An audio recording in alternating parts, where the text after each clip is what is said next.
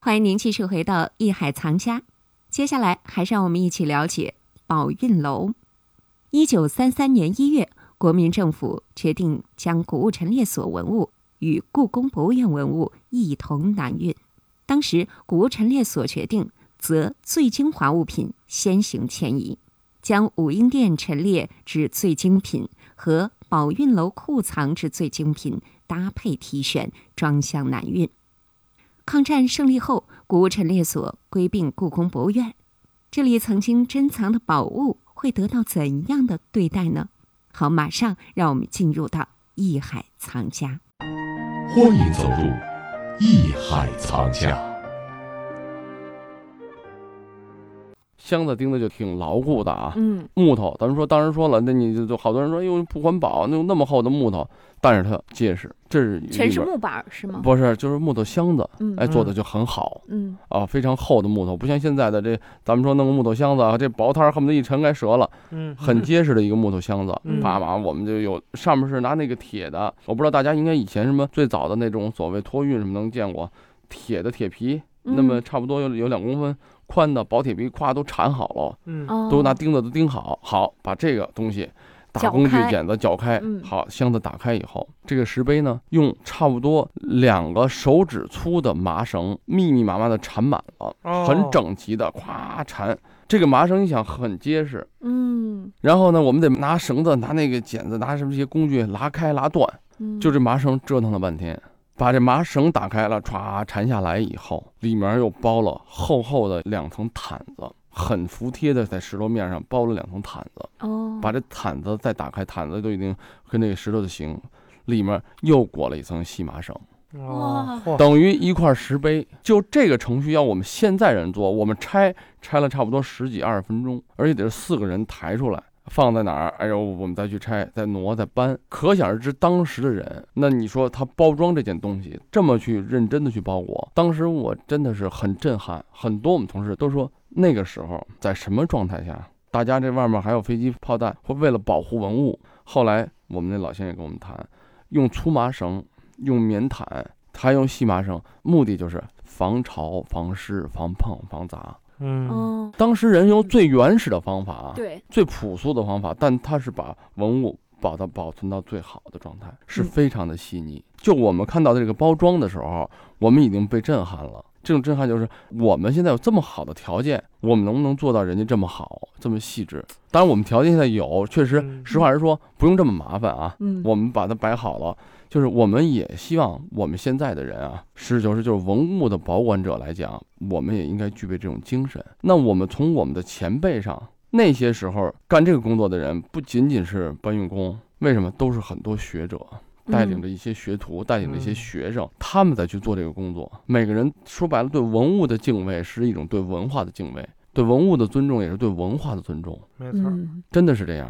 就那个我们看到的前辈啊，对文化是如此的认真啊，所以你就德良这时候就想到了，嗯我们宝运楼很多东西曾经都是这样严谨的，在一道道的。当时我就脑子在想，那个时候用纯手工，那你知道那个麻绳紧到什么程度吗？嗯，我就说比现在很多机器做的东西都紧。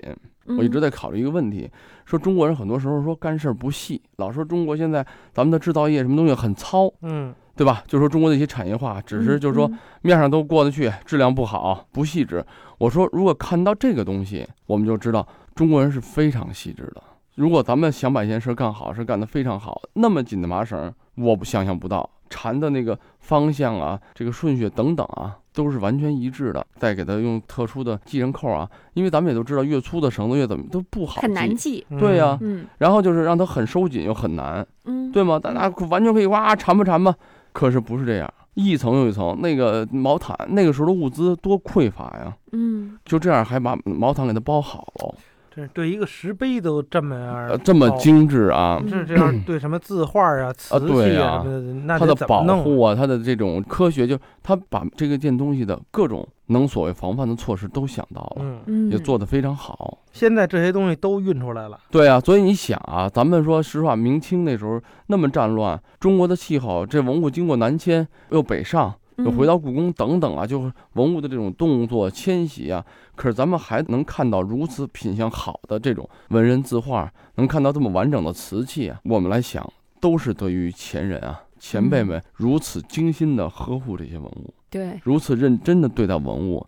如此认真对待咱们传统的文化，我们只能比人家做的要更好，比前辈，因为我们现在条件要好得多，不能在我们手里头说让文物再有更多的损伤，除了时间的损伤以外，其他的我们不能再有。对吧？从您的讲述当中，我们能够体会到哈，保护文物的这些工作者们对于这种工作是多么尽职尽责，对，然后对于他们有多么深厚的感情。对，希望大家呢，希望很多听众，包括游客们，了解文化啊，不是简简单单的，就是咱们说我们就有了。嗯，文化是需要每个人去保护，哎，需要保护，尤其是爱护，尤其我们买到自个儿家里的东西，需要好好的保护。比方说啊。何老师，我们有很多人，呃，宣德炉这是一方面了。这个看家里得有多少东西？不不不，我不是说替我问啊，我替我们广大藏友问。比方说，有好多人喜欢收藏字画，嗯，这个字画呢，必须到时候拿出来呀，晒晒太阳，要不然它就虫蛀，要不然就这个发霉。这个字画是怕紫外线，但是又离不开紫外线。还有的这个愿意收集这个寿山石，但是这石头呢就容易裂。另外呢，有收集木器的，这木头在北京这么干燥的更容易裂了。尤其这个老东西，你要新的，我说做一套木头椅子，裂了裂了再钉吧钉吧再做。老的是吧？又特精致的那个，在你手里裂了就很难受。比方说还是说石头啊玉什么的，好多人都讲究上油，过一段时间得拿出来上一层油，要不然它真就裂了。嗯，对。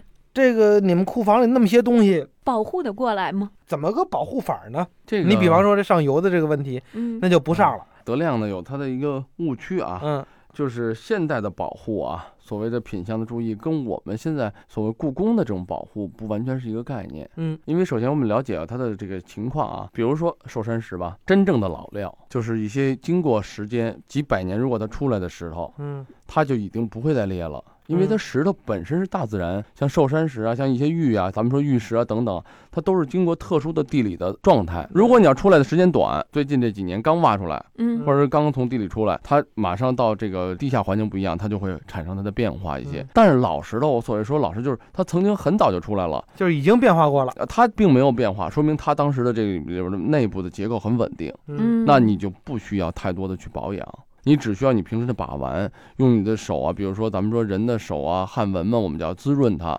那所谓现在要上油的东西，很多都是因为新。老说这东西，哎呦，我这都是乾隆年间的东西，上了一层油，那它就不可能是乾隆的，因为乾隆时期的东西，如果它裂了，怎么抹它也是裂的；如果它不裂，它到现在也不会再裂了。那故宫的寿山石抹油吗？不抹油，因为我刚才德亮问这问题，故宫现在的保管条件，那跟宝应楼就没法比。那个时候我们他们现在是恒温恒湿，我们不仅是恒温恒湿，就是比如说啊，书画。绢，咱们说丝织品，这是最容易出危险的，最容易腐败，最容易风化，包括就很多对这个外界条件很苛刻。那对它的这个保温环境，我们是有一些要求的。这个原来我在当读研究生的时候也学过啊。书画的环境，它不能全干，也不能太湿，它需要可能百分之三十多的湿度，对吧？然后可能你木器就可能需要百分之六十的湿度。对啊，就每个保存的环境是不一样的。你要针对不同器物、不同门类的东西，去有不同的保管的环境，用什么样的光线？当瓷器就好一点。那瓷器是怕震怕摔，咱们说了，对对对，